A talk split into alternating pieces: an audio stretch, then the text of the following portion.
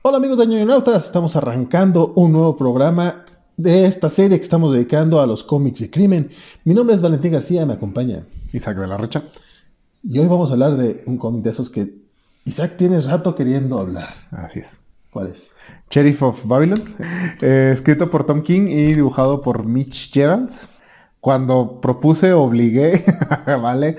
A hacer este mes de dedicado a los cómics noir, crimen, pues me tuve que empezar a poner un poco creativo por las limitaciones de lo que se ha publicado aquí en México.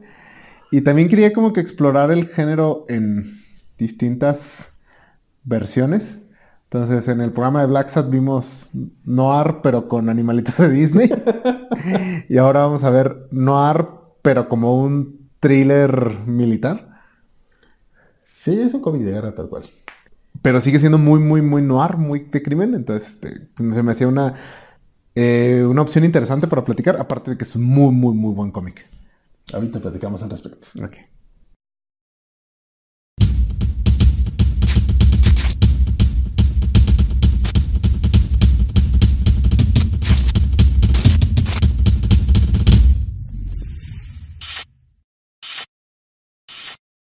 Pues bueno, Sheriff of Babylon básicamente eh, nos presenta un crimen ubicado en la zona verde de Bagdad, que es este, era esta zona que estaba en control de Estados Unidos posterior a la invasión del 2003. ¿Fue en 2003? En 2003, sí. Hace tanto tiempo. Este, total, encuentran por ahí a alguien muerto en, bajo las dos espadas estas de, de la ciudad, el de la estatua de la ciudad. Y el ¿Qué es lo que hacía este Chris? Era básicamente el entrenador de, la, de, de, de una fuerza especial. Eh, sí, el, el, el, personaje está Christopher, uno de los tres personajes principales, es, es un ex policía de Florida que se va a Irak y él, él, lo contratan para entrenar a lo que va a ser como la nueva fuerza policial de Bagdad, de, de la ciudad. Entonces, a la persona esta que matan es uno de sus reclutas, supongo que sería de sus reclutas, entonces lo encuentran muerto y él decide investigar el asesinato. Decide como por su cuenta porque a nadie le parece importarle el, el asunto. Sí, pues un muerto más en una zona de guerra no es. Así es. Es, es, como un muerto más aquí en México con el narco. eh, son cosas que pasan. Y bueno, pues justamente a partir de ese, ese es el misterio que tenemos y se desencadena todo este, toda esta investigación. A partir de ahí conocemos también a otros dos personajes. Uno, uno de ellos es Nasir, que, que era policía de, de, Bagdad durante el régimen de, de, Saddam Hussein.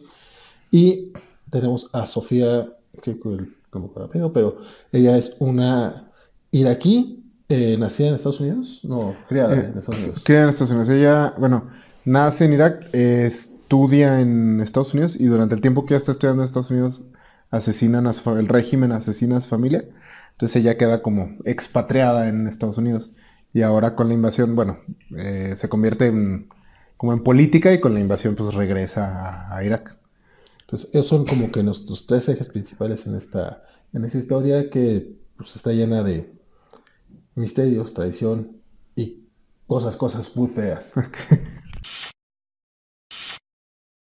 Como ya mencioné Isaac, este cómic lo, escribe Tom King, que es básicamente como el primer gran hito de, del escritor, este, después de haber trabajado ya brevemente en Grace junto con Kim Chili. Y como que lo, más interesante del asunto, vamos, como que fue lo que dio más hype a, este título, es que Tom King es este escritor que trabajó en la CIA y estuvo eh, trabajando, tuvo un par de tours en... Tours, era muy pero es que sí es como le llaman ellos, ¿no?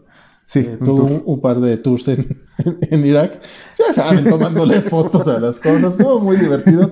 Eh, pero, o sea, como parte de, de, de, justamente esta invasión. Entonces, cuando él escribe este cómic, como que tenía que mandar a probar los, los, guiones y todo eso. Sí, de hecho fue... Eh, ese cómic sale en 2015. Fue parte de la última como oleada fuerte de títulos de Vértigo antes de, de, su cancelación. Y yo creo que no podríamos argumentar que Sheriff of Babylon fue el último gran título Vértigo el último título que causó así como algo de revuelo, que ha causado más revuelo en retrospectiva por el, éxito de Tom King como escritor. En su momento no, no, le fue tan bien. No le fue tan mal como a los otros títulos de Vértigo que salieron junto con él. Eh, Tom King era, él, él, ya trabajaba en la industria, había estado como interno en, Eh, que es, que no, sé cuál es la traducción aquí, no, porque no, no sé si sea practicante. Pero era. Trabajó para Marvel y para DC. De hecho, en Marvel fue asistente de Chris Claremont en los años 90. Pues sí, no sería como becario. Mm, algo así. Son becarios de verdad, no como el becario en de, que llevaba las redes de Televisa. Pero sigamos hablando. Entonces ocurre el 11 de septiembre y Tom King decide enlistarse. él cuenta que él se enlista con el objetivo de pelear contra Al Qaeda, pero pasa el tiempo y al final acaba yendo a Irak. Porque así pasan las cosas. Sí, porque cuando tu país invade tanto tan rápido, te tienes que mover en chingas. si no se te va el tren. Había armas de destrucción masiva. entonces, eh, Tom King, según se enlista, va a Irak, pero no tanto como parte de la invasión, sino ya este, después de la invasión. Eh, principalmente él estaba encargado como de mm, desarmar grupos terroristas. Eh, no recuerdo cuánto tiempo estuvo allá, fue alrededor de un año lo que estuvo trabajando para la CIA. Regresa a, Estados Unidos y ya reinicia su carrera como, como escritor. De hecho, él, bueno, reinicia su carrera con una novela y después ya él da el brinco a, los cómics con el título de Grayson que ya mencionó, ¿vale? Este título surge para Vértigo. Mm, Tom King ya estaba escribiendo para DC en el título de Grayson y le, dice, ¿sabe qué? Pues eh, queremos un cómic de crimen y este, pues tú estás escribiendo algo que es como de espías, entonces haznos una propuesta. Y él decide lanzar este título que él, él recuenta que no quería, él nunca quiso como que escribir algo sobre Irak. Eh, al parecer sí sufre como de cierto estrés postraumático por lo que le pasó allá, entonces que, que sí había momentos donde este cómic le parecía hasta doloroso escribir. Pero bueno, dice como que pues va a mí todo, necesito escribir, necesito, ya tenía hijos que mantener, entonces dice, no, pues necesito que me vaya bien. Entonces lanza este título, que es como todos los cómics de Tom King son muy personales y yo creo que este es el más personal de todos. Sí, sí. Eh, y sí, en su momento DC lo promocionó mucho, mucho con el detalle de que el escritor era un ex agente de la CIA y que los guiones los tenía que mandar a la agencia para que se los aprobara. Incluso hubo algo de controversia ahí sobre de que había ciertas personas que afirmaban que no estuvo en la CIA.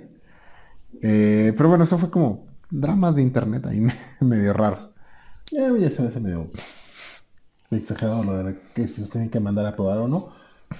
Pero vamos, puede ser cierto. Supongo yo que sí, ya ahorita ya lo habrían desmentido. Eh, sí, no, bueno, ahí mm, está complicado porque de las cosas que le prohíben hablar no puede hablar, entonces... Eh, es, es, muy fácil decirlo. Este fue uno de esos títulos que eh, el editor de Vértigo armó. Eh, fue, se dijo, ok, Tom King, este, a ver, consiguió a contactar a Mitch Gerald, que de hecho en aquel momento se especializaba como en hacer títulos militares.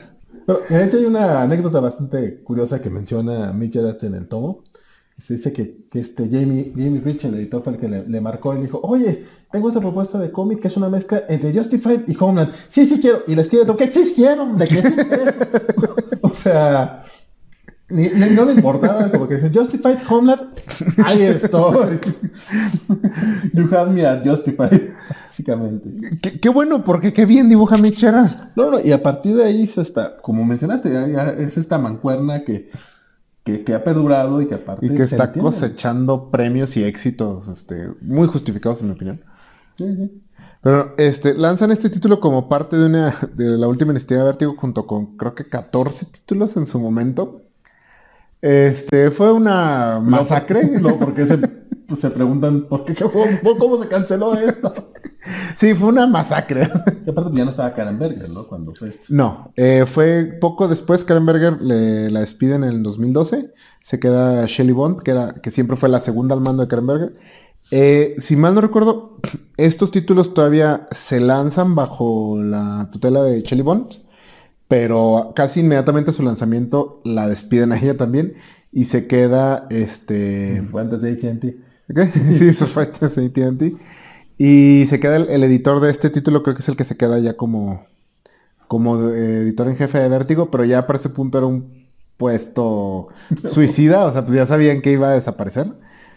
Eh, bueno, ya se veía mucho que iba a desaparecer. Si estos 14 títulos no resultaron un éxito, no lo fueron, ya era el final y pues todos sabemos que ahora existe Black Label en lugar de Vértigo. Entonces, este, bueno, aparece este título, resulta ser un hitazo en cuanto a crítica.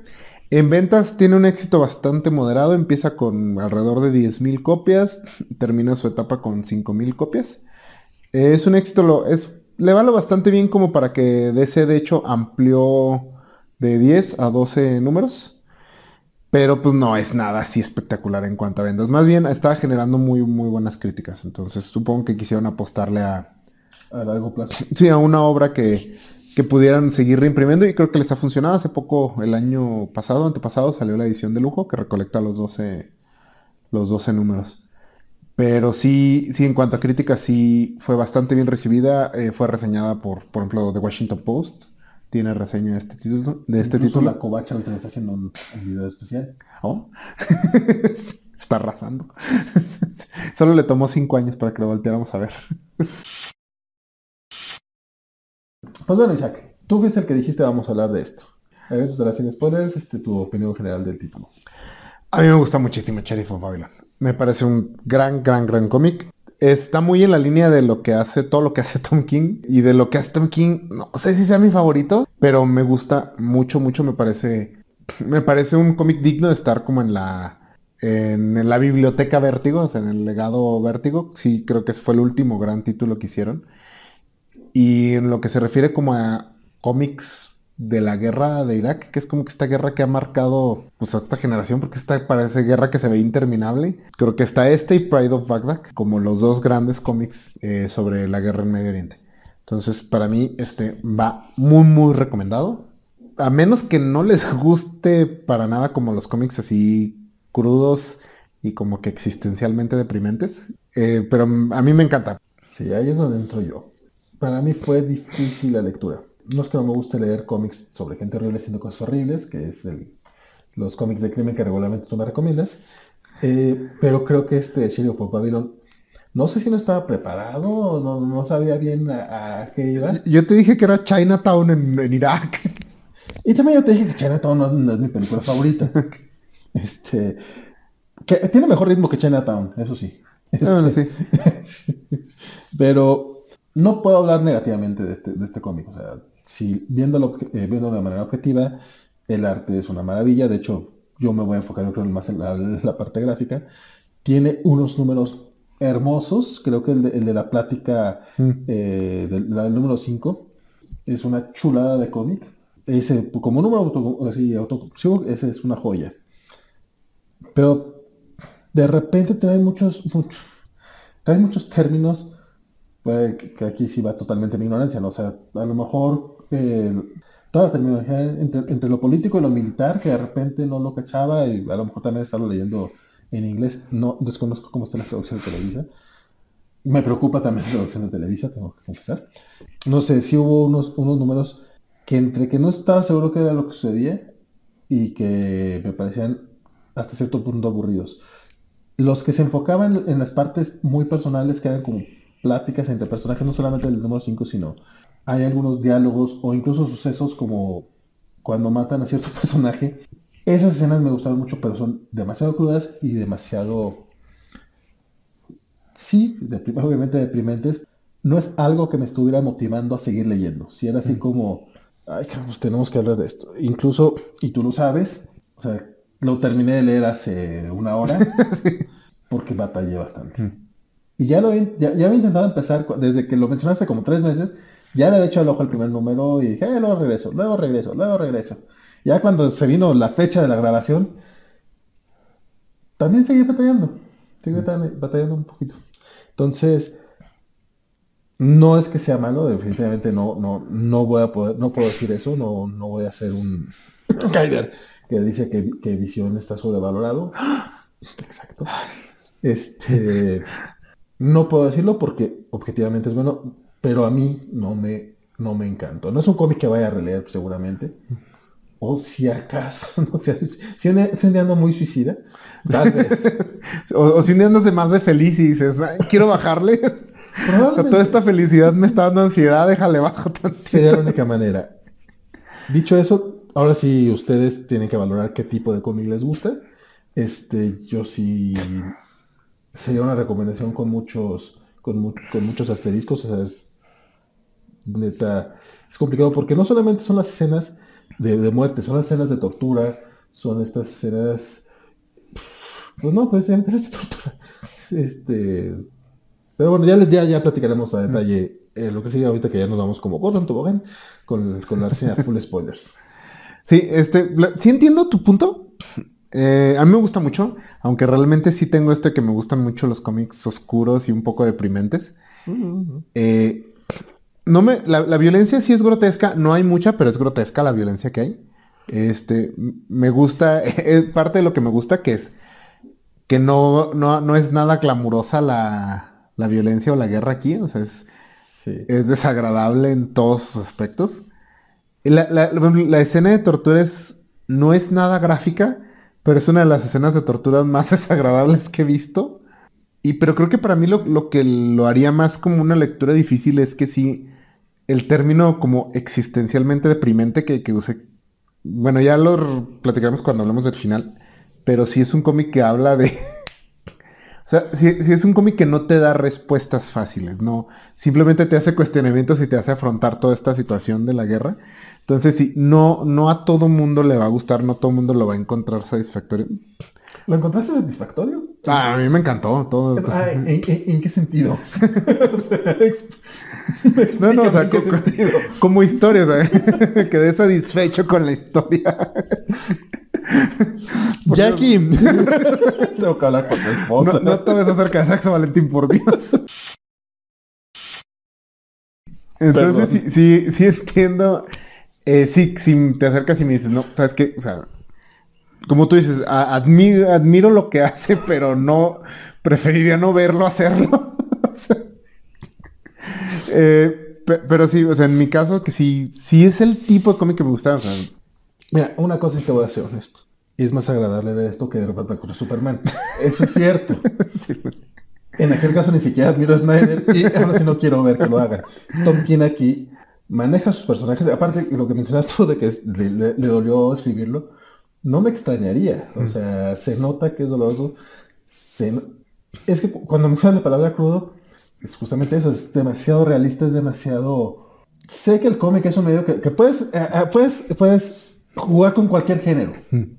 Es bonito y aparte también juegan muy bien con las viñetas, con, los sonidos, los bang, bang, bang que estás, o sea, y, ahorita, eh, cuando, cuando, hablé de la parte gráfica, mencioné un par de escenas que me encantaron por parte de, del storytelling. O sea, está chingón.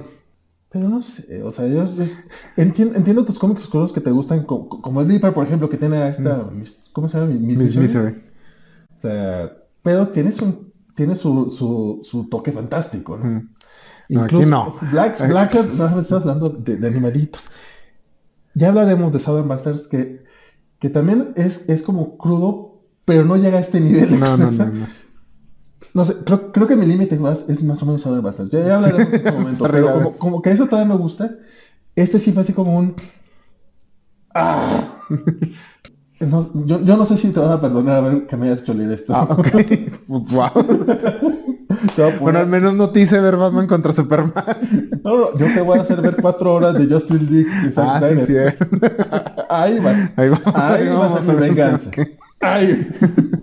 Pero bueno, ya vamos a darse con spoilers para poder platicarles lo horrible que es esto. Si ya, si ya leyeron el cómic, quédense con nosotros. Ya saben de qué va la cosa. Si no te, incluso yo sí les recomendaría que si no lo han leído, quédense con nosotros para que no tengan que leerlo y se enteren de, lo horrible que es esta cosa. E incluso yo creo que lo, aún leyéndolo después de verlo, de saber la trama, creo que todavía lo puedes disfrutar. Eh, es, una manera de decirlo. ok, sí, es una manera de decirlo. Eh, bueno, de mi parte va muy recomendado, pero sí con el pero que marca Valentín. O sea, no... Sí hay que tener estómago y y te digo, más, que la violencia brutal, sí creo que es esta sensación de vacío que te deja, sí muy fuerte, no, no hay ese, no te da esa catarsis fácil que muchas eh, historias te dan. Y creo que eso puede ser lo más así como choqueante para como lector. Pero si, si te interesa, si crees que, que te animas, eh, mm, excelente cómic en mi opinión. Pero fíjate que una, una de las cosas que, que, que hay que mencionar es todos estos de ñoñinautas, al menos la mayoría, estamos intentando que sean, eh, que sean, que sean material que sea publicado en México, que sea relativamente fácil de conseguir. Y Televisa lo está publicando dentro de estas antologías horribles. Ahora es antología Black Label. Ajá, iba a ser antología Vértigo, ya es la antología Black Label. Este, que son títulos que son bimestrales o trimestrales. Bimestrales. Este, uno es de crimen, otro es de fantasía. Obviamente este está en el de crimen. Traen un capítulo de, un cómic por, por tomo. Digo que son tomos horribles, eh, no porque la historia sea horrible, no porque, sino, sino porque nos trae, creo, el número 30 de, de, de, 100 balas. balas.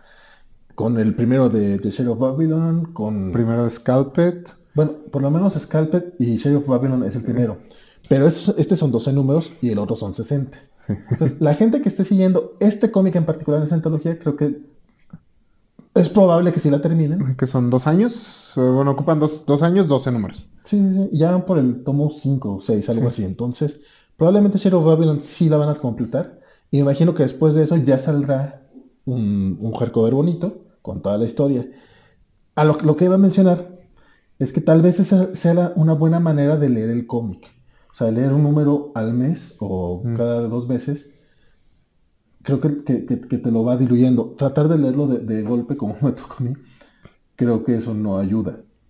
No sé tú cómo lo leíste, pero vamos, el punto es, es conseguirle en, México a través de las antologías de, Televisa, o si bien quieren la, edición, la edición en inglés, pues es muy fácil conseguirla a través de Amazon o de las tiendas. Sí, en, inglés están, bueno, están estos dos tomos, que son los tomos en pasta blanda que salieron originalmente.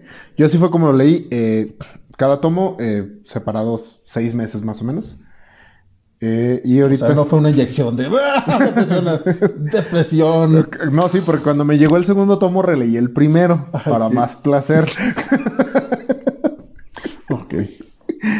Eh, y ahorita está disponible, aunque a mi parecer está caro, una edición de lujo en pastadura con los 12 números está, creo que salió en 50 dólares. Entonces, aunque me gusta mucho el cómic, no estoy seguro si, lo valga. Eh, ahorita Tom King es un, escritor muy exitoso, entonces no creo que falten ediciones para de que estén a la mano.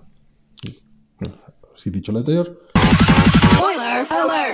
Mencioné la, primera escena, que desde la primera escena me parece ya es impactante, no solamente por el arte de Mitch porque la verdad es que esta escena donde están recogiendo el cuerpo y lo están arrastrando y se ve la sangre ya es una buena escena, es una escena impactante y efectiva, pero aparte de, a partir de ahí, ¿qué es lo que sucede? Bueno, él... A partir de ahí le disparan a una niña que le va a dar un chocolate. Desde ahí es, así. Todo este video va a ser como que me van a cortar y sal, fíjate, sal. Todo, todo, inicia esta investigación. El asunto es que a nadie le importa este, este cadete muerto. Entonces, eh, uno de los protagonistas, que es Christopher, que este policía, eh, quiere, pues quiere hacer algo, se siente como responsable hasta cierto punto. Entonces le llama a esta mujer iraquí, que es, le llaman Sofía, pero su nombre en iraquí creo que se pronuncia, se escribe Zafiria. No estoy seguro cómo se pronuncia. eh, Sofía, es más fácil. Sí, pero que bueno, que es una mujer que está muy bien conectada y todo. Entonces, este, eh, ella lo pone en contacto con el personaje Nasir, que es el policía este que, que trabajaba para Saddam y que de hecho perdió a sus tres hijas durante la invasión. Bombardearon su casa y fallecen sus tres hijas en, la invasión. Me he olvidado esa escena, ¿sabes? es horrible esa escena. Porque básicamente, sea, es la escena de cuando él mata a los, a, los que él cree que, mataron a su familia. Y es así de... Toda muerte es... es horrible. Es horrible. Sí, ok, bueno. Aquí me parece un, punto interesante para entrar. En cuanto a, las historias de guerra, el cómo abordas una historia de guerra. Esto no es tanto una historia de guerra, no hay combate como tal. Es una historia sobre la guerra más bien, o sobre el como lo que pasa después de la guerra de una ciudad que se está intentando reconstruir después del cagadero que fue. Eh, pero creo que algo que hace muy bien Sheriff of Babylon es justamente que no hace nada elegante la violencia. O sea, ninguna de las escenas de violencia está en lo más remoto cool o emocionante nada. Todas son horribles y son desagradables. ¿No te gustaría ver una adaptación por Zack Snyder con esto? Así en cámara lenta y con todo el mundo así. Y, con aleluya de fondo. si no, no quiero nada.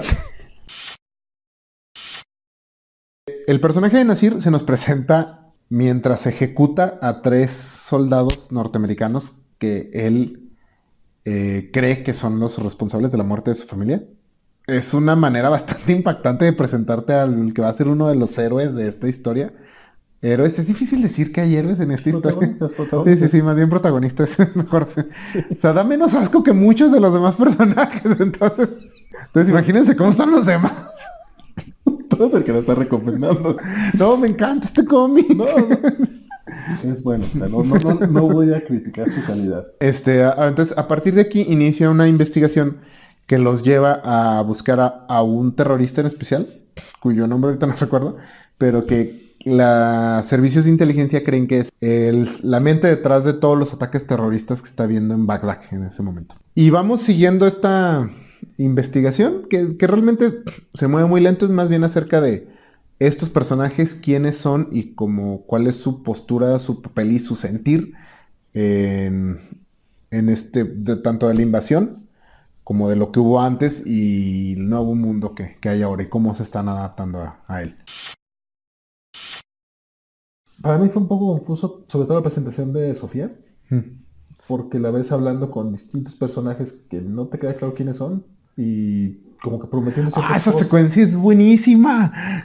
No dije que fuera mala, dije que es confusa. Para mí fue confuso, o sea, porque vas como panel por panel y, e incluso eh, buen trabajo de, del, del rotulista, ese detalle de cuando están hablando en, árabe es otro... Sí, es otra letra, otro tipo de letra.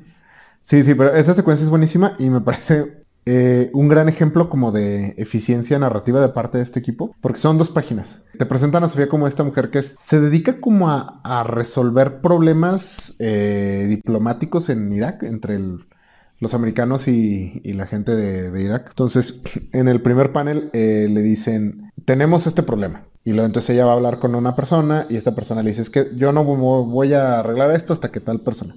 Entonces así hasta que llega al, a la fuente, o sea, la principal causa, lidia con el problema de una manera brutal y eficiente. Y luego de ahí los paneles ahora en el orden invertido hablando con las demás personas y todos le agradecen haber arreglado el problema. Entonces, así en dos páginas te explican muy bien a qué se dedica esta mujer y qué tipo de persona es. Sí, no, fue también que no terminé nada confundido. Pero está muy, muy entendible. No, no, no, entiendo lo que sucede, pero no sé quiénes son ellos, no sé por qué no van a interesar. No, pero es que ellos no te interesan. Yo creo que no vuelven a salir ninguno de esos personajes. Los que sobreviven. No estaba, muy seguro. Poco antes de, de, grabar este video, estaba tratando de explicarle a mi esposa qué es el género noir. Y yo lo, lo definía como un género, son historias de crimen, pero lo importante no es tanto que exista crimen. Por ejemplo, CSI tiene crímenes, pero CSI no es no. Sino es esta sensación de, de desesperación existencial, de que existes en este mundo y en el que estás atrapado y pasan cosas horribles y lo más que puedes hacer es tal vez un poquito de bien y es todo lo que hay. Y Sheriff of Babylon representa eso a un nivel tan, tan, tan perfecto que sí llega a ser desesperanzador como creo que te pasó a ti. Porque es ver a estos personajes durante 12 números intentar desenmarañar esto y, lograr un cambio y así rasguñar y patalear y todo contra, contra todos los sistemas que los rodean, tanto los iraquíes como los estadounidenses, para pues solo sufrir más y no lograr nada al final. Entonces sí, sí, eh, la historia empieza en este, en este punto muy oscuro, porque de hecho la, escena donde nos presentan a Christopher, que es la, otra escena que, se nos estaba pasando a mencionar, donde él llega al comedor de ahí donde están entrenando a los soldados y está una niña y le dicen que, la niña es una... Como que tiene una bomba. Entonces, una chavita, ¿no? no se ve que tener unos 12 años, algo así.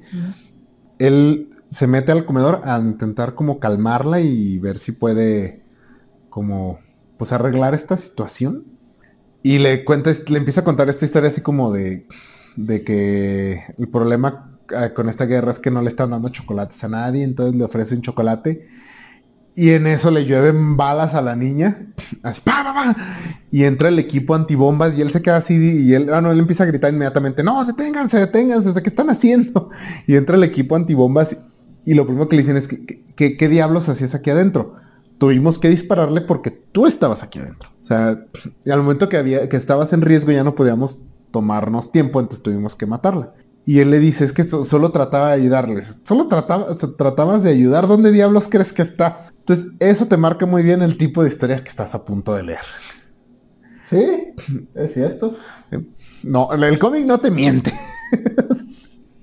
¿No? Tú un poco me mentiste, pero... Yo no te mentí, te dije Chinatown, pero en Irak. O sea, ya has visto Chinatown. Sí, también lo vi. sí, también es una película muy miserable. Pues sí, es esta historia de... Y bueno, aquí me voy a brincar hasta el final, que creo que es parte de lo que hace esta lectura como tan difícil en momentos. Al final, estos personajes descubren que no logran nada. Descubren que el terrorista que estaban buscando no era nadie, era un güey que se sentía básicamente el comandante Cobra, pero en realidad solo tenía dos solo tenía dos secuaces. Eso sí me dio risa cuando descubres que, se, presentaba como este súper así terrorista y solo tenía dos secuaces y luego se los matan y ya no tenía nadie. Y ni siquiera se puede hacer un chaleco antibalas de verdad. Pero bueno, este es igual, igual, igual, lo matan como si fuera un súper terrorista. Sí, sí, sí. Es, eh, descubren que este... Toda escena es súper tensa. Sí. No, sí, sí, sí. Es buenísima esa escena. bueno, ya, ya, nos iremos a, más detalles, pero ahorita quiero más bien explicar como la obra como un todo. Entonces, descubren que, pues, que no era nadie. El que descubren que, que el asesinato pasó por por razones estúpidas. De hecho, fue provocado el asesinato por, por un, este, una sección de las agencias de inteligencia de Estados Unidos ellos no mataron a la persona, pero ellos lo provocaron.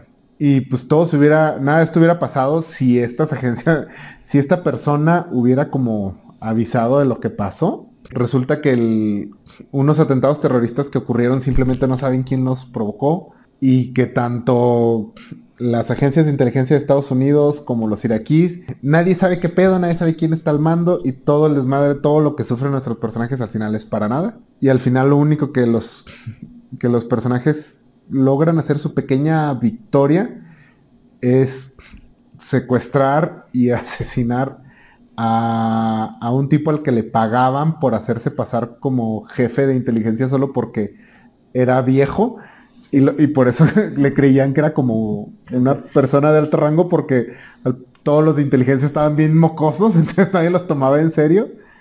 Y ese es el final, donde de hecho, van y tiran el cuerpo exactamente en el mismo punto donde encuentran el cuerpo al principio y pues el ciclo continúa.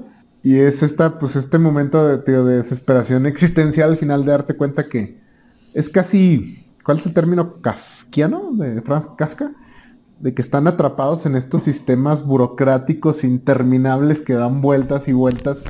Y no hay un jefe, no hay un gran malo, no puede simplemente ir y, derrotar al ex Luthor y arreglar las cosas y pues creo que lo sabemos porque la situación en Irak más o menos sigue igual 15 años después de la fecha en la que se ubica este cómic, que es en 2004. Entonces sí, sí es un final muy, muy complicado porque sí no logran nada. Al final lo que más que logran estos personajes es como que aceptar su situación y e intentar seguir con su vida. A pesar Igual matan a la persona que, le está diciendo, güey, yo, yo hago lo mismo que tú.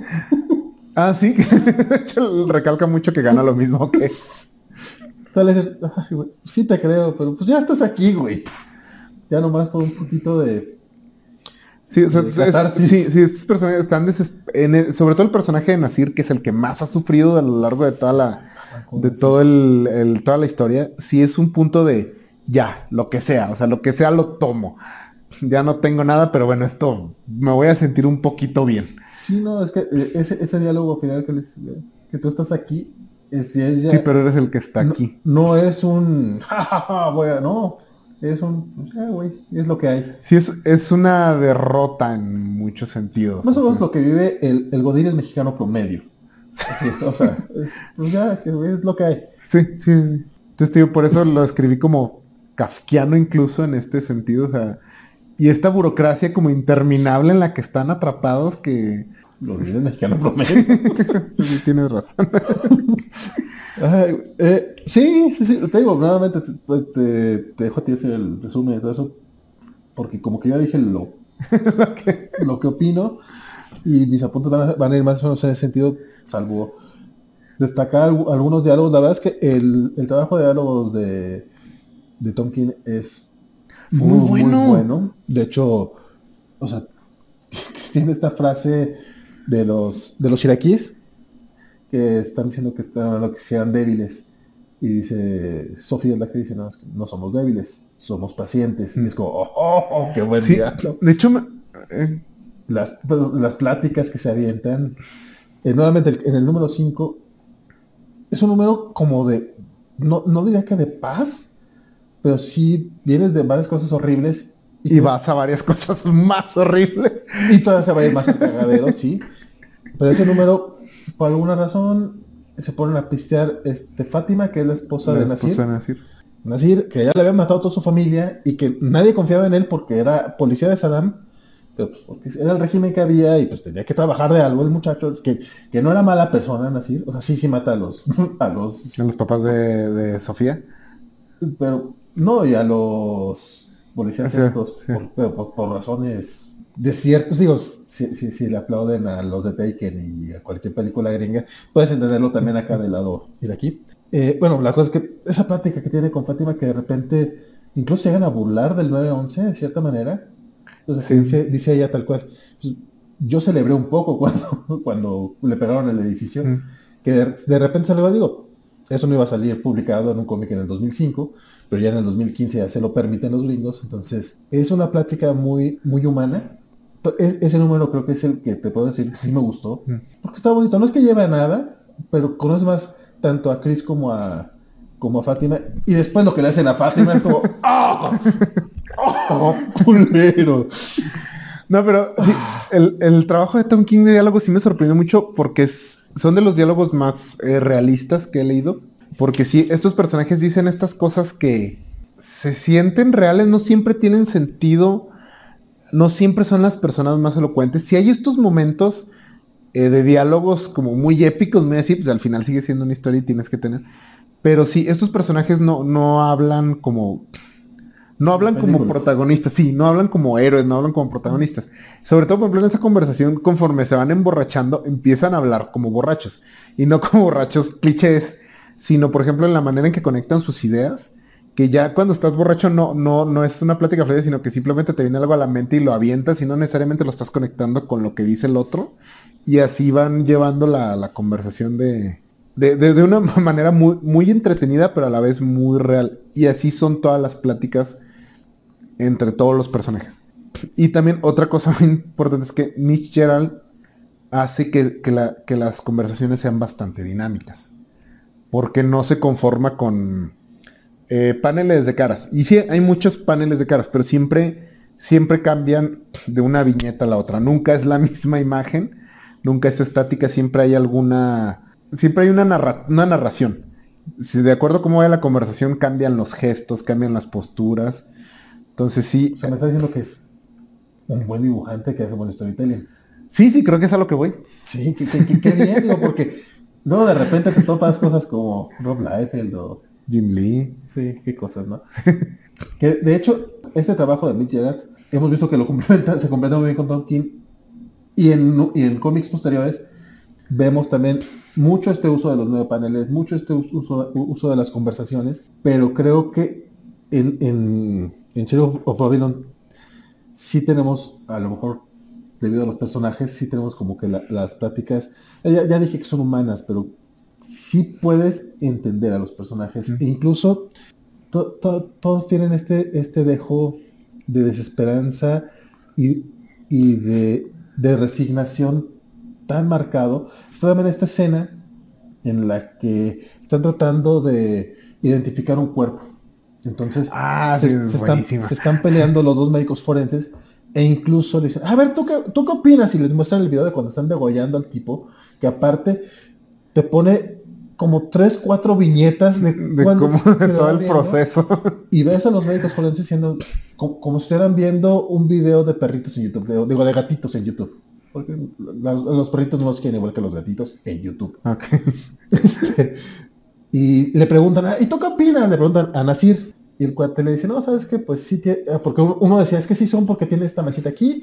Y Sí, sea, le- le- eh, uno de ellos afirma que el la persona del video es un cadáver que tienen ahí en la morgue y el otro dice que no es. "Ah", y este cuate va y le dice, no, es que mira, sí, se, sí, se- sí, sí puede ser, tienes razón tú, porque tiene esta manchita aquí, pero no es cierto porque, mira, el corte está distinto a como, a como lo está haciendo ahí. Ah, sí, cierto, y le dan la razón.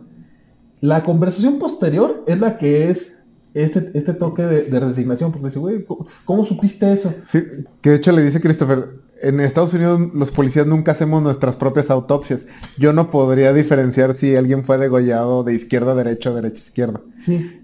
Y le, y le dice, no, es que yo, yo tampoco. O sea, eran caras totalmente Sí, distintas. de hecho, el- el- la, la frase que dices, eh, yo no sé distinguir en qué dirección fue degollado un hombre, pero sí sé distinguir cuando do- dos iraquíes no son el mismo iraquí. Sí, Pero está- si le digo eso al soldado no me va a creer. Así que digo que... es Y, y- y todos ellos, y todos han visto CSI. ah, sí, entonces... Todos han visto CSI, entonces como... Ah, Sí, sí, de ese momento es buenísimo. porque pues sí, es básicamente es, el racismo está marcado ahí tanto que, que este medio está resignado también. sí. Es, Nasir creo que es mi personaje favorito en, este, en esta serie, pero más, más porque me gusta tanto aplaudirle al, al underdog, o sea, yo soy fan de Matt Murdock porque le va mal, y este güey le va... No, le va mal, mal. No, no, Matt se queda pendejo al- enfrente de él. Si más le diría que busque ayuda, le diría, ¿quieres hablar con alguien? Ya, solo va a ser un mes de esto.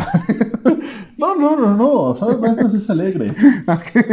Sí, comparado con esto. Es un festival de risas. Yo el otro que el otro es Sin o sea, Sin City está lleno de color. Y es que Nasir tiene toda parte este, este- después de des- después de esa de- de ese hermoso hermoso número, el número 5 de la plática. Y no es que sea hermoso en el punto de que sea algo bello, que, que la plática sea totalmente reveladora, pero es como que es un momento de paz. Y lo que viene obviamente después de un pequeño momento de paz es una chingadera, ¿no? Llega- llegan, llegan los estadounidenses a arrestar a Nasir, que aparte le están, no, sabes que sí, déjame llevar, no hay problema. Y sale Fátima a decirle así que, espérate, no te llevas, se pone histérica Fátima, Mm. con, con cierta razón, no te lo lleves, no te lo lleves. Y como está con su túnica, bueno, su túnica, su, pues sí, su ropa, Si no recuerdo cómo se llaman las... Sí, pero porque la burka es la de arriba, pero Sí. vamos, está con pinche policía, que aparte es un mamón, este Bob. Este, papá se llama Bob. O sea, es como un hombre odioso. Es, le pareció ver que entre, entre, entre los pliegues traía un arma y dispárenle y la matan Si él grita arma, y inmediatamente los dos soldados que van con él... enfrente, de- enfrente de Nasir y de, y de Chris, que también estaba así como, güey, espérate, espérate, espérate. Ah. Sí, e- esa escena está brutal. Y todas se llevan a Nasir para la tortura. O sea, es como, y, para, y para nada. O sea, porque no o sea, ni siquiera sabía lo, de lo que, ya se lo que le iban a interrogar. O sea, no me acuerdo los sentimientos. Eh, no me acuerdo de la historia. Me acuerdo los No, sentimientos. pero eh, eh, realmente es parte de, de- del... Que, nada de esto que está pasando se acumula a nada. O sea, nadie se lo, nadie logra nada. A lo que lo van a interrogar es para atrapar a este terrorista que es un hombre que ha estado flotando ahí en la comunidad de inteligencia y que eh, ellos mismos lo han convertido como en este, como en el coco de los terroristas. No tienen ninguna prueba ni nada, pero mucha gente menciona el nombre aquí y allá. Entonces dice, no, pues ha de ser este güey el comandante Cobra, el pinche vato más malo del mundo. Entonces, po- por, eso van a arrestarlo. Pero a mí sí me hizo todavía más... mm, eh, bueno, esa escena es muy fuerte y cuando yo lo leí estuvo horrible porque ahí acaba el tomo 1, entonces me tuve que chingar seis meses antes de saber qué pedo. Dije, no. Cuando el Christopher se vuelve a encontrar con Bob y tienen esta conversación y que le dice, tú le disparaste a la, a la chica. Le dice, no, no, yo no le disparé. O sea, fue... Seguridad le disparó, pero yo no le disparé. Y bueno, es cierto, él no presiona el gatillo, pero él es el que grita arma. Entonces, es esta cosa donde Bob también está tan metido en el. en este sistema que él no ve que estuvo mal, o sea, no ve que, que, fue una situación completamente trágica que él provocó y él llevó esa situación y escaló de esa manera. Y es más horrible cuando Bob cuenta su propia historia trágica de cuando organiza esta redada donde él cree que es la base de, básicamente él cree que es la base de Hydra. y que llegan y dicen, no, pues todos los que están ahí son terroristas, llegan y empiezan a disparar, entonces la gente se empieza a defender y al final resulta que básicamente atacan la vecindad del chavo del 8, o sea, que dicen, es que había, y, él, y, se, empieza así como a entrar en pánico y, y lo ves a Bob que está que está contando esta historia con dolor. Que quizá al final había niños muertos, había mujeres muertas, no debía haber niños, no debía haber mujeres. ¿Y estaba lleno de cruces? Sí, y, estaba lleno de cruces. O sea, eran cristianos, entonces no eran malos. No, y él está confundido porque, ¿por qué había cruces? Porque estas personas tenían cruces.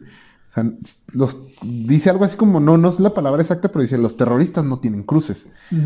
Entonces como que le, como que le quiebra la mente, pero, pero al final de la conversión como que Christopher lo quiere hacer confrontar.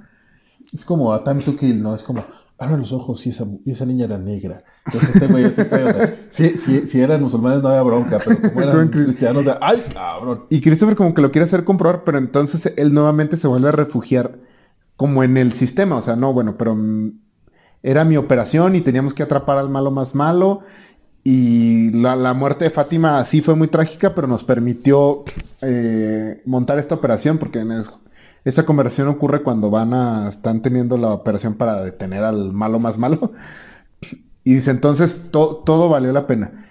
Y así como que, que Bob también está quebradísimo, simplemente se convenció de que de que él está del lado, de, que él es uno de los buenos y, así se la lleva. Y que están por el, por el bien más grande. Sí, sí, entonces tiene este momento de debilidad, pero cuando, cuando Christopher lo trata de, hacer que confronte el hecho de que, pues básicamente sigues haciendo la misma chingadera una y otra y otra vez, él inmediatamente se replega y dice, no, no, no, o sea, nosotros estamos del lado de los buenos y uh, vamos a arreglando como este siempre. triunfando, cayendo hacia arriba básicamente. Sí, porque pinche parece que solo la caja y la caja. También, eh, ahorita que mencionas el nombre, se me hizo muy curioso que todos los eh, miembros de los servicios de inteligencia norteamericanos tienen nombres como generiquísimos así.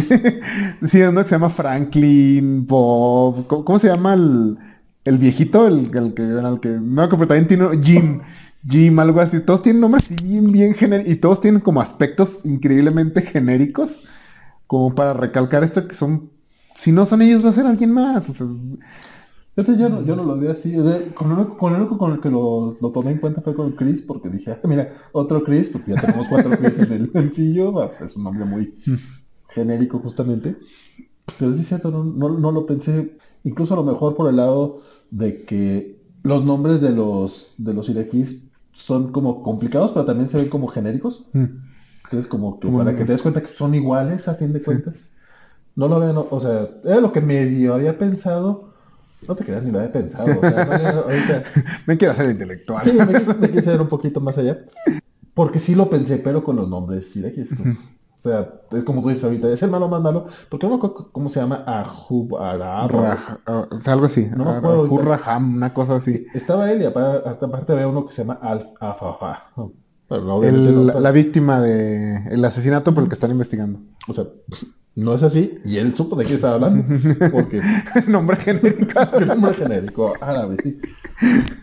Y sí, fíjate, probablemente sí va. Va por ahí. Un poco por ahí el asunto. Todavía falta mucho. Vamos a hablar de la parte bonita, ¿no? Vamos a hablar un poquito del aspecto gráfico. ¿Qué trabajo de Mickey O sea, porque él es el, dibujante, colorista. Eh, todo, él hace desde el, layout, se me olvidó la palabra en español para layout, hasta pues, el coloreado final. Él hace todo. Nada más, sí tiene un asistente que le hace el, lo, que se traduciría como colores planos, que son los flats. Los flats, este, eh, pero él ya hace el coloreado final. La paleta de color, digo, eh, podrá verse muy cliché, pero la verdad es, muy, muy efectiva. Son todos estos tonos, pues, arenosos, kaki, Pero cuando hay sangre, cuando están estos momentos de violencia, son un poquito más brillantes. O sea, eh, no sé, me, gustó su trabajo de color. Y el storytelling, la verdad es que yo no, no sé qué tanto haga uso él de, referencias eh, fotográficas. Yo creo que sí bastantes porque... Eh, sí, no, él, él, sí menciona, en entrevistas ha mencionado que se, se hizo muy, muy, muy, mm, o sea, muy profundo trabajo de, de investigación para referencias. Él no estuvo en Irak, eh, Tom King sí, pero dice, o sea, mucha gente que estuvo ahí va a ver este cómic y no quiero que vengan y me digan que estoy haciendo pendejadas. Entonces sí hizo un gran trabajo de, o sea, se esforzó bastante en ese aspecto. Menciona en, el, en el tomo al final que eh, que sí se le acercó a alguien en una convención y que le dijo, ah, gracias por, por, recordarme de dónde vengo o algo así, o sea, mm. como que sí hizo muy buen trabajo. Yo me quedé así como que, esa historia se me hace un poco falsa, o sea, porque no creo que esta persona esté tan feliz de verlo. digo, es como si te hicieran un cómic del 68 y tú vivieras en Tlatelolco. No va a ser bonito verlo, o sea, digo, no, no es como que, ay, qué feliz de... me recordaste mi raíz. Yo creo que no, digo, a lo mejor estoy mal.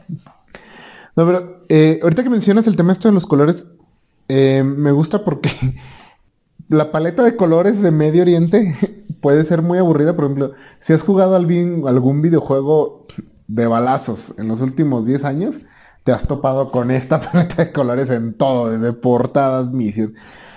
Él la hace eh, atractiva, digamos. El desierto se ve bello, se ve como pues es al final naturaleza y se, tiene una manera de ser hermosa. Eh, lo colorea así en este tono arenoso amarillo, pero eh, es un tono vivo, o sea, brillante. Cuando es la ciudad, cuando estás viendo estas cosas horribles, está feo, está feo, pero, pero la manera en que muestra los colores sí es muy... No, no es opaca, no es aburrida, no es este intento de realismo sombrío y así, o mm. con filtro oscuro sino son colores más bien eh, vivos y brillantes. Lo que pasa es que no necesitas filtros oscuros para tener una historia oscura. Zack Snyder. Entonces, lo hacen bastante. No, no solo Zack Snyder, son muchos directores de los últimos 15 años. ¿no? Sí, sí, pero es, pues, vamos a tener mucho aquí. Eh, y la otra, la narrativa. Eh, no sé de quién, la verdad no he leído otros trabajos de Mitch Geralds antes de este. Entonces, no sé de quién, si es solo Mitch Gerald o es por el hecho de que anda con Tom King, que sea tan formalista en su técnica. Aquí no llegan a los niveles de Mr. Miracle, donde sí son nueve viñetas por página y te chingas. Eh, pero sí usa, eh, sí es bastante, bueno, por repetirme, bastante formalista en cómo estructura sus páginas. Eh, me agrada más aquí que sí cambia tamaños, mm. pero de todos modos es muy conservador. Siempre es este. No sea loca con las paneles, no sea loca con la continuidad ni nada. Pero creo que te genera una historia que se, lee muy fácil, se lee muy bien. Eh, nunca te confundes, la manera en que él, monta sus páginas siempre es como lo más eficientemente posible. Mencioné, por ejemplo, esta página donde te presentan a Sofía. Pero es este. Constantemente se nota que esa es la decisión que tomó. ¿Cuál es la mejor manera de presentar esta secuencia? Y el tema del Night Panel es algo que manejan mucho estos dos, o sea, en, conjunto. Y de hecho creo que es más onda del mismo Tom King, porque también lo repite en Heroes and Crisis. Y en Omega Man. Ah, ese tampoco es con ya, pero es cierto. Sin embargo, salvo el caso que mencionas de, Mr. Miracle, se nota que lo utiliza nada más cuando lo requiere. Bueno, y en Mr. Miracle incluso lo mencionaste tú en, el video que, hicimos. Parece que sí cumple un elemento narrativo más. Y me, gusta cómo lo hace, porque aparte eh, ayuda mucho a la fluidez de las conversaciones. A diferencia, por ejemplo, de lo que de repente con Bendis, que son estas cabezas flotantes hablando nada más y a veces nada más son las dos cabezas y tienes todo el diálogo ah. desparramado que te hace que sea eh, aburrido leerlo. Sí, de, hecho, ellos usan mucho los paneles para dar ritmo, que es algo, es algo que muchas personas olvidan. Eh, bueno, el cómic que popularizó esto es Watchmen. Y olviden que el, esquema este es para, para, manejar más el ritmo de la historia. Tío, me gusta más en Sheriff of Babylon donde varía más porque sí le permite darle distintos ritmos a las páginas. Pero sí, siempre toman mucho en cuenta esa... utilizan las viñetas para darte una sensación de cuánto tiempo está pasando dentro de las viñetas y entre las viñetas. Hay uno donde está hablando Sofía por teléfono que sí, son como tres páginas o cuatro y sí es ay, cansadito. Sí, no, no, no todo es perfecto. No, no, probablemente es porque se tardó un rato hablando por teléfono Parece que tenía plan sin límites. bueno, y se nota también que el el, el feeling cinematográfico que tiene este cómic, creo que también se lo da mucho la, historia, que es muy realista, sí, claro, pero el, el dibujante. O sea, tiene estas viñetas cuando lanzan un misil a Sofía. Son cosas que pasan. se mira que esperabas. de hecho, bueno, como parte de la historia sí es la conclusión. O sea, nunca descubren quién le avienta ese misil. Ah, no, porque... Literalmente es si son cosas que pasan en Irak. Sí, sí, porque le están confrontando al malo más malo. Yo no fui. Yo, no fui. ¿De qué, me estás hablando aparte? O sea, sí, sí. Pero esa escena está ella como hablando por teléfono, se le acerca, se le acerca un carro, todo, todo está desde el, desde la vista como del lado de ella, y se, se alcanza a ver por la ventana, mm, que se le acerca un carro y luego se va para atrás del carro, como que voltea a verlo, ah, no es nadie, y vuelve, vuelve a tomar el teléfono de ella y en ese momento que se distrae, se le vuelven a emparejar el carro y le disparan un, misil. es una página, son, son cuatro paneles, pero la manera en la que está contado me parece, no voy a decir bello, pero sí es como que de estas secuencias, que aparte no es la única, o sea, hay varias secuencias así que manejan muy bien el storytelling que, te está pasando, no solamente digo, fuera de, ese momento en el que se pasa cuatro páginas hablando por teléfono, Sofía, pero sí tiene unos, unos, unos tomas muy, muy buenas, unas escenas que definitivamente podrías ver en, cine o en tele, vamos. Casi nada más le falta animación porque está muy bien marcado. Mm. Sí, no, es que se trata de un dibujante que tiene, tiene un muy buen manejo de su arte, y no me refiero al arte del dibujo, sino del arte del cómic, del medio del cómic. Tiene, tiene muy buen manejo, tienen, se ve que tienen, tiene oficio, sabe cómo hacer un cómic bien hecho que es algo que siempre me quejo mucho que, que, no, que no se aprecia tanto, que luego los lectores somos más de irnos por el, dibujante espectacular, el que hace... El, sí, el que hace pósters, el que hace pin-ups, y no el que cuenta una buena historia. Y Michel es un dibujante que sabe contarte una historia muy bien.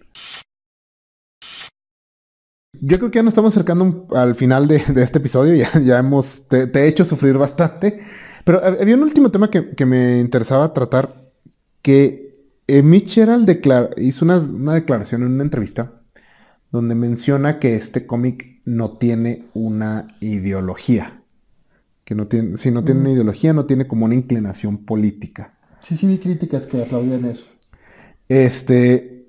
Yo estoy un poquito en no, no, estoy tan de acuerdo con eso, pero tú. Ok, este, bueno, yo también estoy en desacuerdo primeramente porque creo que es imposible hacer una historia que no tenga una ideología porque es imposible ser un ser humano y no tener una ideología, consciente o inconscientemente. Eh, creo que mm, creo que la declaración de Michelle viene del, de, no, entender bien lo que es una ideología, sino más, más, bien yo creo que a lo que se refería era a que no tiene, no tiene lo que mencionaba, no tiene respuestas fáciles. No, no te dice, este, había un terrorista, no te dice, había una conspiración, sino que te dice, esto es un asunto complicado, difícil y desagradable. Entonces sí, mm, creo que es parte de lo que me gusta tanto este cómic y de lo que lo hace uno de los mejores cómics acerca de la guerra, de cualquier guerra, pero de esta guerra en específico, que es una guerra como muy complicada, que ha marcado mucho pues, pues todo este nuevo milenio. Sí, lo, a, lo que me refiero con que eh, no estoy de acuerdo con él, es que aunque bien si no te pintan como buenas personas a nadie, mm. sí creo que ya el hecho de estar haciendo una historia sobre, sobre Estados Unidos ocupando un, país por cualquier razón, o sea, por, por, por, pretextos, ya... Y no hay una crítica a eso tal, tal, cual. O sea, lo mm. más que llegan es cuando menciona esto de, Fátima que dice que ella aplaudió lo del 9-11 y que a ella le hubiera gustado ser una de las pilotos. Pero realmente no, no, te ponen como que Bueno, de hecho, incluso te lo pone un poco como la justificación para la que esté ahí Estados Unidos, que fue la justificación que dio el gobierno estadounidense, pero no, no, era la razón verdadera, o sea, tal, tal vez así que ni, se fueron por Al Qaeda, ni todos los teorías conspiratorias o, lo, lo, que tú quieras decir. Sí creo yo que, que creen que sí se justificó esa guerra y ya con eso yo creo que ya hay cierta postura. Que, te reconozcan que hay, gente horrible dentro de Estados Unidos también haciendo fregaderas o no teniendo idea de lo que están haciendo es otro tema, pero creo que sí hay cierta apología a la, a la, invasión. sí. Mm. Que, no se me hace mal, pues, o no, no, no, es que no, es que se me haga bien o mal, no se me hace raro, pues a fin de mm. cuentas, eh, Tom King se enlistó por eso y, y ahí estuvo y pues, ¿cómo, ¿cómo, le vas a decir que, cómo, cómo vas a contradecir su postura a fin de cuentas? O sea, es como, güey, pues, está bien, o sea, ahí está, mm. creo. La, palabra eh, importante siempre es el creo para que nadie te pele nada. pues sí, pues crees tú, pues que hazle como quieras. Ok. Sí, pero sí, mm, sí es un cómic difícil de discutir porque siempre se tiene que discutir dentro del contexto más grande de todo lo que pasó, porque también no es como un cómic acerca de, de la guerra de Vietnam que, que ya pasó y ya, ya está atrás y la la historia ya más o menos está en camino de dar un, veto definitivo acerca de ese asunto. Esto está aquí y todavía se está viviendo en muchos sentidos. Pero sí, este, creo, que logran eh, muy bien esto, digo, no, no, no no tener una ideología, sino el no irse por el camino fácil. Y no... Eh, he, he, visto que gente incluso ha llamado a Tom King un protofascista. No, estoy seguro qué significa, pero bueno. pero incluye el término fascista, así que dudo que sea un halago. y hay gente que pues he, visto que también lo aplauden como, o sea, como una persona que trata mucho estos temas de estrés postraumático y así que son cosas que, que en este conflicto raro que tienen los norteamericanos, los, los estadounidenses de derecha e izquierda, como que o eres una o eres la otra, no hay puntos medios. Entonces creo que el trabajo de Tom King sí medio los conflictúa porque se ve que es una persona que tiene sentimientos complicados acerca de lo que vivió. Y él, pues él lo dice, yo me enlisté para pelear con Al Qaeda y terminé en Irak. Eh, atendiendo cosas completamente diferentes a lo que yo quería hacer. Por como no lo dice, pero como, por como lo escribe, creo que él sí esperaba convertirse en G.I. Joe, tal vez. O sea, tal vez esta, esta reacción visceral que tuvo al 11 de septiembre lo, llevó a asistir así como, sí, vamos, sí, América, fuck yeah. Para, para muchos gringos el 9-11 fue como el Pearl Harbor. Sí. Y como que en el caso de la Segunda Guerra Mundial, el hecho de que hubiera campos de concentración ya es como muy difícil no tener un villano como un villano. Sí, no, digo, no, tenía el bigotito así, no, pero, pero, lo tenía así. no, no, los nazis traían calaveras en los en sus uniformes, literalmente traían calaveras. Calaveras, estrellitas. E, e, e, eran prácticamente villanos de caricatura, ya los nazis. Entonces, eh, dentro de lo que son guerras, era la guerra sencilla de entender. Entonces sí, Tom King como que sí está tratando de procesar estos sentimientos complejos que tiene y que creo que sigue procesando en sus distintos cómics, pero este es el más, más, crudo, sí, el más directo. Entonces sí, me parece una lectura muy interesante por eso, eh, pero sí me llama la atención esta idea de Mitchell de que no tienen una ideología. Bueno, o sea, yo creo que hemos dicho ya suficiente, pero no sé si tengas tú unas palabras finales al respecto y ya por favor. Eh, no, realmente, bueno, puede repetir un poco lo que dije antes de entrar a los spoilers. A mi parecer es un gran, gran cómic. Eh, una muy, muy, muy buena obra. Con muy alto nivel de, de, de, arte, digamos. A mí me gusta mucho. Esta es la segunda vez que la leo completa. Hay partes que he leído tres veces, pero esta es la segunda vez que la leí rápido y sin mucho problema. ¿Qué te digas como lo mío? That's my Entonces, pero sí, en este caso, a diferencia de Black Sat, que sí fue un cómic que recomendé como invariablemente, este es un cómic eh, esos cómics que uno dice, le, puede, le puedes prestar a alguien que no lee cómics para convencerlos de que son medio serios, siempre y cuando esa persona esté dispuesta a pasarla un poco mal un rato o muy mal mucho rato como vale. Entonces sí, no es una... Eh, como obra creo que es, sí está en un muy alto nivel, pero no, no es una recomendación que hago tan a la ligera, porque sí entiendo que tal vez no todos eh, la disfruten como yo la disfruto y les pase lo que, les, lo que le pasó a Vale. de los cuatro cómics que vamos a reseñar de Crimen, este es el único que no había leído. Y no es que lo, hubiera oído, simplemente no. De hecho, desde que lo recomendaste hace un, año o dos años que me lo recomendaste, lo tenía en lista. Decía, ah, se lo va a leer un día ya. Ya cuando se dije, ah, pues bueno, pues son 12 números. Nuevamente hace tres meses lo, intentaré y no. Dije, mejor luego. Total, son 12 números. Una semana para leer, pues lo acabo rápido. Lo sufrí mucho. Y creo, creo, que eso queda claro. No, no, no, no le tengo pedos a la parte, ni la parte artística, e incluso al guion. Simplemente. Al, oficio no le tienes pedos. No, no, no. O sea, objetivamente es un gran cómic. Eh, si no sé necesariamente a qué tipo de gente le podría gustar más que Isaac. No, no, no te creas. O sea, conozco gente, no solamente que le guste, sino que sé que a quien sí, a quien sí le podría gustar. No es mi caso. Este, si coincido contigo en la parte de que es un cómic que le puedes prestar a alguien que cree que todos los cómics son, son muñequitos, pero también puede hacerlo con, Black Sad y aparte es, más gracioso porque son muñequitos, ¿no? Son animalitos antropomórficos con una historia seria. Entonces, me parece, incluso me parece más divertido la ironía. Pero sí, esto se lo podría recomendar a alguien a quien odie. Sí, yo creo que ese sería el, mi, recomendación. Eh, pero, fuera de broma, es, eh, ya, ya, vieron mi opinión general, no, sea, más, más bien repetirme.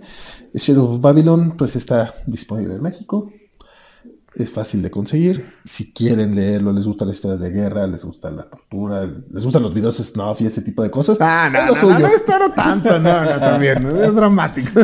no, no es gore, no es gore, pero sí es, eh, nuevamente, a mí esa, escenita del, del video, que son tres viñetas en las que ven cómo degollar a alguien, no es que se les hagan las tripas, no es que sea asquerosamente visual, creo que eso es lo que me da más miedo, lo que me, me, hace más, se me hace más repulsivo, es muy, es muy gráficamente natural. A mí, a mí, a mí en Pueblo se me causó mucho impacto, no tanto más que el video, sino lo casual que es para los soldados, así como... Ay, ¿Y tú qué opinas de este video? Es como lo del el vestido es dorado o es azul. así están, así con caso. Es que creo que es parte de todo. O sea, es, es, es, una violencia muy natural para, para ellos. Nuevamente, yo creo que sí, desde, desde, el asesinato de la niña. Mm. Que aparte, yo no traía una bomba realmente la niña. Nunca, nunca, claro. Eh, ustedes saben, ya después de haber visto, seguramente. Si, leyeron Mr. Miracle le dicen, ¡ay! Podría aguantar un poco más. o sea, esto, pero más si se arma, van. Lléguenle. Se me hace que es un poco Sí, sí, no, es, digo, es Mr. Miracle, pero más. sí, Mr. Miracle, pero me quiero sentir un poco más vacío al final. Este, esto, es lo suyo.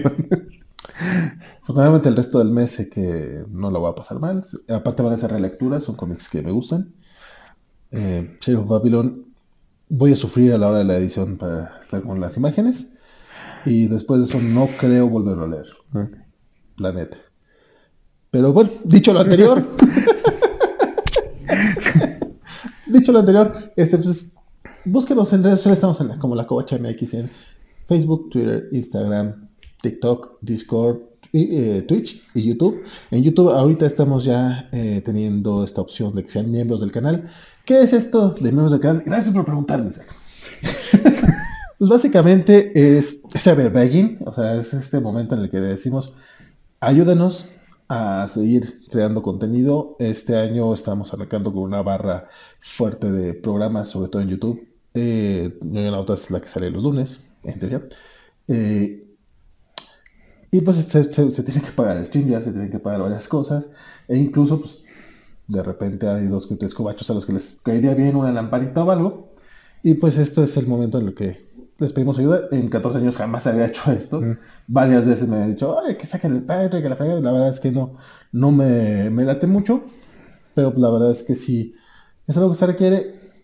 Y si pueden ustedes ayudar, pues estaría muy chido. No vamos a restringir videos ni nada por el estilo. Digo, si, si no quieren no pueden, no hay ninguna bronca. Pero si nos quieren tirar paro, eh, desde 9 pesos mensuales pueden este, hacerlo. Eh, con 9 pesos básicamente son agradecimientos. agradecemos mucho que, nos ayuden. Pero a partir de 19 pesos ya tienen acceso a, por ejemplo, el, primer corte o el, corte burdo, burdo sí, de, en bruto, de los programas pregrabados, que principalmente son ñoñonautas y los unboxing del tío Juanjo. Todavía no vamos a generar contenido extra como a lo mejor videitos con bloopers o fregadas así ya más editadas, todavía no. Pero pues vamos, desde ahí hasta 149 pesos, donde pueden este, acompañarnos a través de streaming en, un programa Cobachos. Y será Cobachos por un día. Chequen, chequen las, las, ventajas. Este, si están viendo a través del canal de YouTube, este, es muy, fácil. Nada más píquenle por aquí al unirte. Si nos están escuchando en alguno de los podcasts, este, pues pásense al canal de YouTube. Estamos con la Cocha BX y ahí pueden ver todo. ¿Sabes que este, sus parroquiales algo que nos quieras decir? Mm. Nada. Bueno, este, vamos a la mitad de este mes dedicado exclusivamente a cómics de crimen. El, si todo sale de acuerdo a lo planeado, en la siguiente semana estarán viendo el video de Southern Busters. Y para cerrar, este, nos iremos con el clásico Sin City de Frank Miller. Todavía no nos decidimos exactamente con cuál historia, pero será Sin City. Cualquiera, cualquiera va a ser mucho más colorida y divertida que esta. Nos vemos aquí, muchas gracias por, por vernos ya saben, denle like, suscríbanse al canal si no lo han hecho, este, la campanita, todo eso que, que dicen todo el mundo. y pues muchas gracias por acompañarnos. Nos vemos la próxima semana.